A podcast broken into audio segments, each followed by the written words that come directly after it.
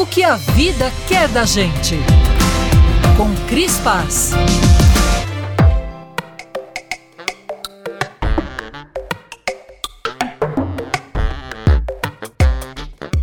Nos meus 20 anos, a maquiagem quase não fazia parte do meu cotidiano. Eu adorava ser mortal no dia a dia e me realizar com o poder transformador de uma eventual e bela maquiagem. Eu só despertei para o poder de uma pele bem feita quando estava prestes a chegar aos 40.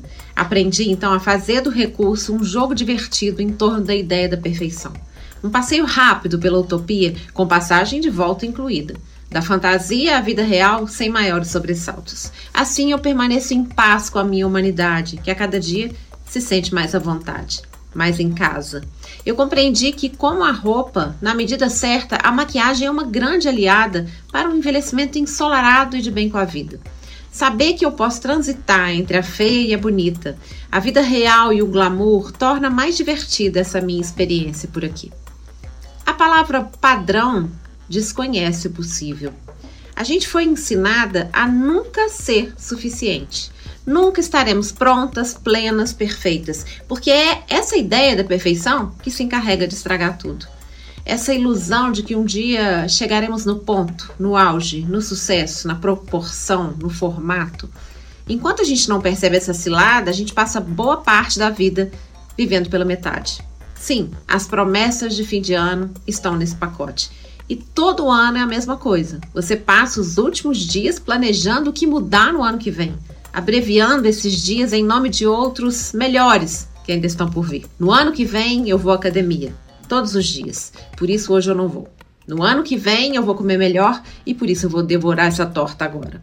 É no ano que ainda não chegou que você vai meditar, beber menos, se organizar, ter mais tempo, mais dinheiro. É no porvir que você vai cumprir as suas promessas, ser feliz, porque agora não dá. No ano que vem, quem sabe, você vai mentir menos para si mesmo.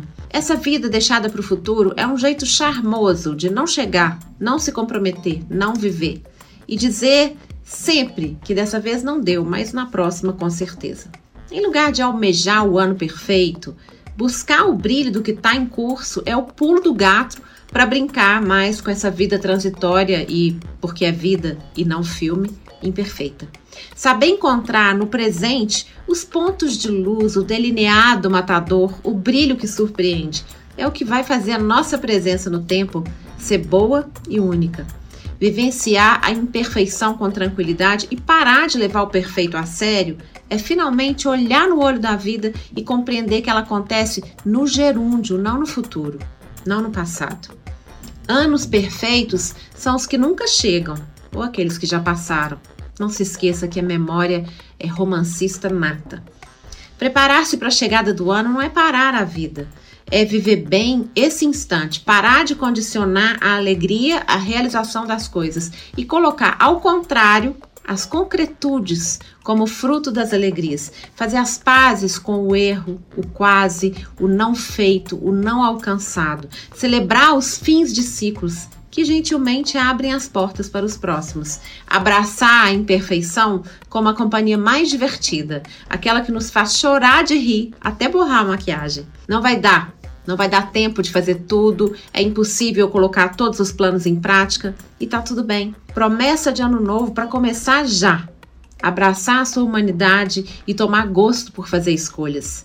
Ser de verdade para não morrer de ficção.